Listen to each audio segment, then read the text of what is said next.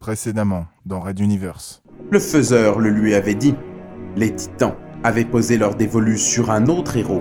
Ils ne peuvent entrer dans notre monde sans une conjonction du passeur et du faiseur. Il se trouvera dans ce recoin de l'univers, quelque part entre Nalkowal et Humain. Un petit groupe de croiseurs mentaux progressait séparé de la flotte principale. C'était l'exemple d'une situation typique pour des événements non prévisibles. Raid Universe.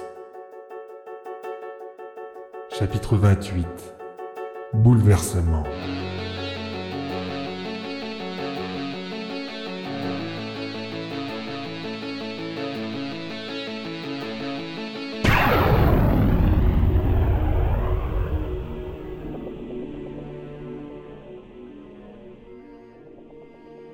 Épisode 6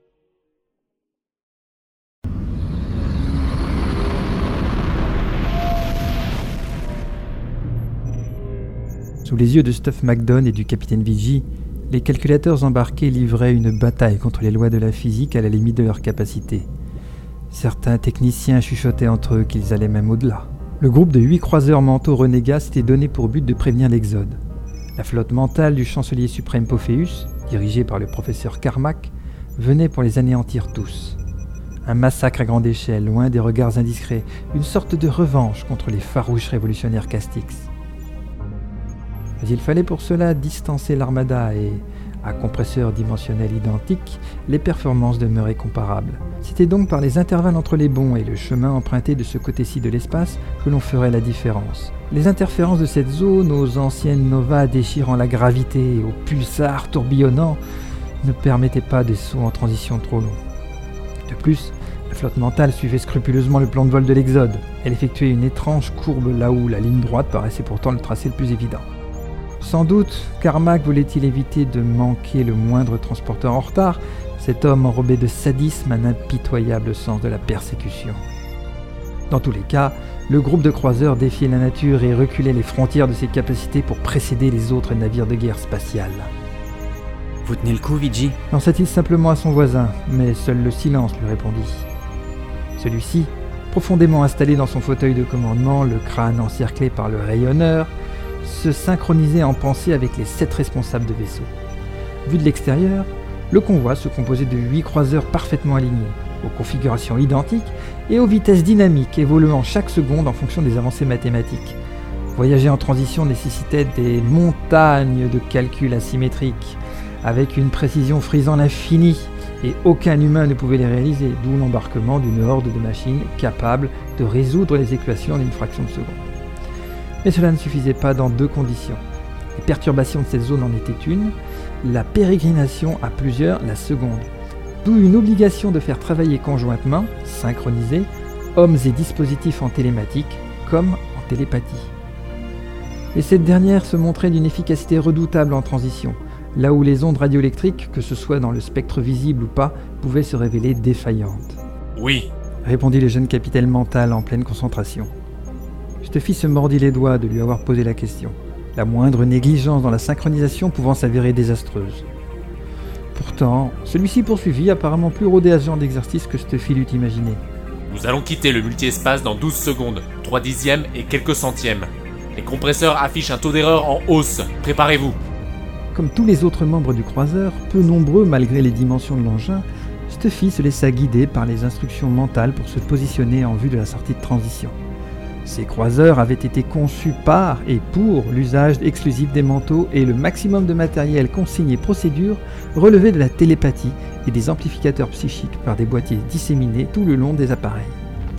Le choc fut plus rude que prévu, sans aucun doute lié aux contraintes appliquées aux hommes et aux machines, mais tous réapparurent dans le cosmos d'origine à quelques encablures d'un soleil binaire. Les filtres des verrières s'activèrent immédiatement, bloquant l'intense luminosité produite par le vert émeraude et l'orange flamboyant que diffusait l'astre double. Stuffy se frotta les yeux en soupirant. On allait rester en orbite deux heures à nouveau. C'était déjà la cinquième fois et le rituel demeurait le même.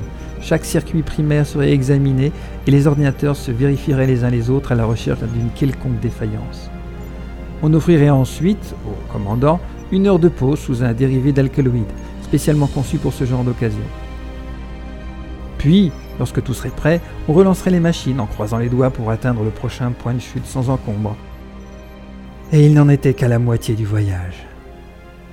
Stuffy se redressa, suivant du regard quelque expansion de la couronne du soleil bleu. Lorsqu'il se retourna vers Vigie, intrigué, celui-ci ne bougeait pas, les yeux toujours statiques face au vide stellaire, comme absent. Normalement, il devrait sortir de transe, s'étirer et adresser un sourire fatigué aux opérateurs, de cet air positif et entraînant censé donner du courage aux membres de l'équipage. Au lieu de cela, la sonnerie de l'alerte rouge se mit à rugir le long des coursives. Un message télépathique à la neutralité glaçante vient frapper toutes les barrières des agents mentaux. Nous sommes attaqués. Tout le monde à son poste. Stuffy quitta immédiatement le centre de commandement, se précipitant vers la salle de combat psychique, celle où il serait le plus à même d'aider à la bataille à venir. Car bataille il allait y avoir, il n'en doutait pas. Synchronisés comme il l'était, les commandants fusionnaient autant leurs esprits que les capteurs de la petite flotte. Additionné en série et non plus en parallèle, le système de surveillance des croiseurs mentaux se révélait d'une incomparable efficacité. Malheureusement, le sort allait le prouver une fois de plus. Quatre vaisseaux de guerre sortirent du néant par-dessous le groupe, à son exacte verticale. Ils se découpaient à la lumière du soleil double, tels des cavaliers apportant mort et destruction. Se jetant dans la petite salle ronde au fauteuil en cercle, Se sangla rapidement et enfourcha son casque bardé de tous les récepteurs psychiques possibles. Activant les systèmes, il fut immédiatement emporté virtuellement à l'extérieur de l'appareil. Face à lui, les engins ennemis se dispersaient en rompant leur formation. Bon, à tous. On a affaire au modèle dont on m'a déjà sorti. Leurs coques sont impénétrables au pouvoir psy et ils se déplacent d'une manière difficilement concevable. Par contre, une simple brèche nous permet d'atteindre ceux qui sont dedans. Et là, c'est quasiment gagné car ils résistent très mal à nos facultés.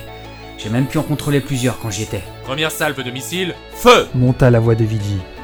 Des huit croiseurs mentaux, plusieurs traits quittèrent leur tube de lancement, irrémédiablement attirés par leur cible.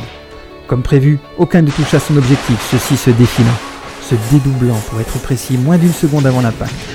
Mais cela n'avait pas d'importance car l'idée était d'abord de compléter la base d'informations sur cette technique de va-et-vient. Quelle distance, quel schéma de fonctionnement, quelle énergie et quel rayonnement. Déjà les salves autoguidées revenaient sur leur cible, tels des chiens enragés bien déterminés à mordre. À l'ultime seconde, les missiles explosèrent prématurément, anticipant ainsi le futur déplacement des vaisseaux ennemis. Bien leur en prit. Deux d'entre eux furent secoués et un perdit une petite partie de son étrave. Stuffy jubila intérieurement, Mesdames et messieurs, la porte est ouverte. et il s'élança dans la déchirure du métal avec toute la force des amplificateurs. Pendant ce temps, les premiers tirs de riposte fusèrent et une majorité toucha les croiseurs, les endommageant assez peu finalement. L'épaisseur des coques additionnée au prototype de bouclier magnétique leur offrait une protection respectable. Déjà un des huit appareils du groupe reculait, chauffant sa machinerie intime pour activer une arme ayant fait ses preuves, le puissant canon mental. Mais alors que Stuffy entrait chez l'ennemi, celui-ci se dissipa dans les terres avec les trois autres. Merde Microtransition Vociféra-t-il à la cantonade. Luigi, où sont-ils? Ils visent le canon. Les quatre ennemis se matérialisèrent en effet autour du croiseur dédié à la redoutable arme psychique. Immédiatement, ils tirèrent à bout portant, pilonnant l'appareil sous un bombardement noueux. Monsieur, Monta la voix de Vicky. ils sont trop proches de lui pour qu'on puisse faire feu sans risquer de l'endommager. Je sais. Répondit simplement Stuffy en réapparaissant avec son groupe de manteaux face à la brèche. Il ne restait que leur pouvoir pour tenter quelque chose. Dans une nouvelle esquive, les ennemis s'évaporèrent en laissant Stuffy assister, impuissant, à la dérive que à l'explosion du huitième membre de la flotte mentale rebelle. Son moteur touché, rien ne pouvait plus entraver la fusion de son compresseur. L'énergie de l'antimatière se répandit brutalement dans toute la structure, entraînant des ravages. Ils ne stoppèrent qu'une fois tout le combustible dégradé, lorsque seuls quelques morceaux de carcasse ondulèrent encore au milieu d'un océan de fluide et de cendres volatiles.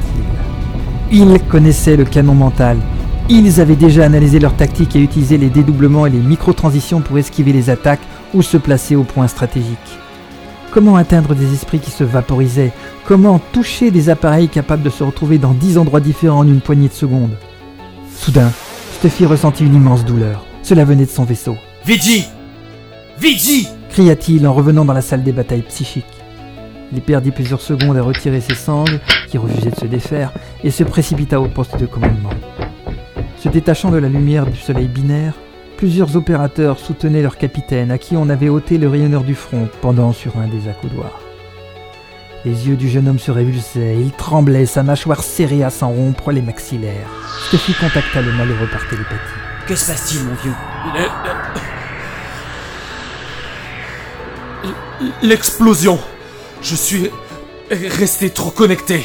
Réussit-il à émettre au milieu d'une désorientation complète? Inutile d'aller plus loin. L'expérience de la mort dans l'esprit d'un semblable représentait une réelle épreuve pour tout mental, mais ici, Pidgey était synchronisé avec le commandant du vaisseau qui venait d'exploser. Avait-il trop voulu conserver le lien par sentimentalisme ou dans un espoir fou? Il n'allait pas s'en remettre avant un moment dans tous les cas. Les autres subissaient-ils également ce phénomène? Il n'eut pas le temps d'approfondir qu'un flash lumineux éclaira une partie du ciel, allant jusqu'à occulter provisoirement le spectacle du soleil binaire. Les navires ennemis pulvérisaient un nouveau croiseur mental. Sans réfléchir, Stuffy ordonna de retirer Vizi du fauteuil et s'y précipita, se posant sur le crâne le synchroniseur psychique. Il reçut immédiatement la perception de tous les senseurs de son vaisseau, mais également la connexion des cinq autres commandants. Ceux-ci se tenaient toujours à leur poste et tentaient vainement de parer aux attaques. Me voici, bande d'enfoirés. Murmura-t-il en fermant ses paupières.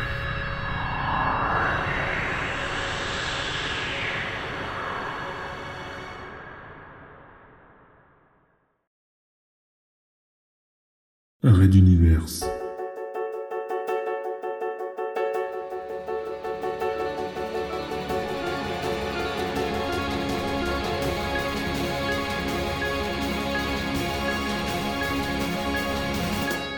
À suivre.